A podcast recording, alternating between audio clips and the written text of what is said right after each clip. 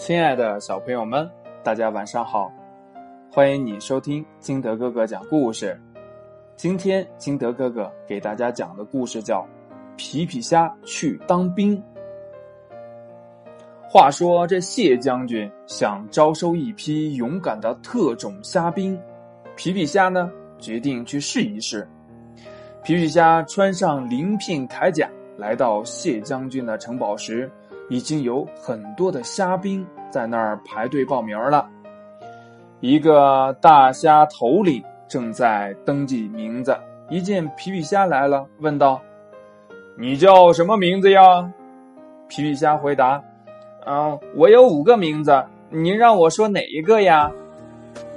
大虾头领说：“把五个名字通通报上来。”皮皮虾说：“嗯。”我是住在海底沙洞里的皮皮虾，也叫虾姑、青虾、琵琶虾、螳螂虾。大虾头领一听这么多名字，头都快晕了，很不满意的说：“你的名字都太普通了，先到一边去，取一个勇敢一点的名字再来。”取一个什么勇敢的名字呀？这回。轮到皮皮虾头晕了。皮皮虾呢，正发愁的在城堡里走来走去，听到身边的虾兵们热情的相互打招呼：“嗨，你好，闪电战士，佩剑大侠，好久不见了！”突然呢，虾兵们慌了起来：“章鱼海盗来啦！快逃命啊！救命啊！”刚才还神气活现的闪电战士和佩剑大侠，全都飞快的逃走了。皮皮虾“呵”的一声，亮出了胸前的一对大钳子，说：“我是一名拳击手，看我的！”皮皮虾冲到样子凶巴巴的章鱼海盗面前，对准章鱼海盗猛击过去，嗖呼呼呼呼呼呼呼，嗖嗖呼。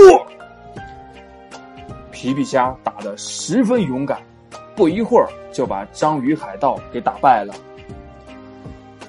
打得好！章鱼海盗突然摘掉了面具，原来啊是谢将军装扮的。谢将军摸着皮皮虾的头，夸奖说：“你在我的第一场考试中表现不错，现在我就封你为勇敢拳击手。”勇敢拳击手，皮皮虾觉得这个名字呀也真不错，他呢高兴的又跳又蹦，欢呼起来说：“哇，我终于有了一个勇敢的名字！”故事讲完了，那小朋友们，你的名字叫什么呢？它又有什么意义呢？如果你不知道的话，就赶紧问问你的爸爸妈妈吧，看他们给你起这个名字是有什么样的寓意在里边呢？好了，故事告一段落，我们来进行今天的唐诗。今天我们要学习的唐诗叫《出塞》。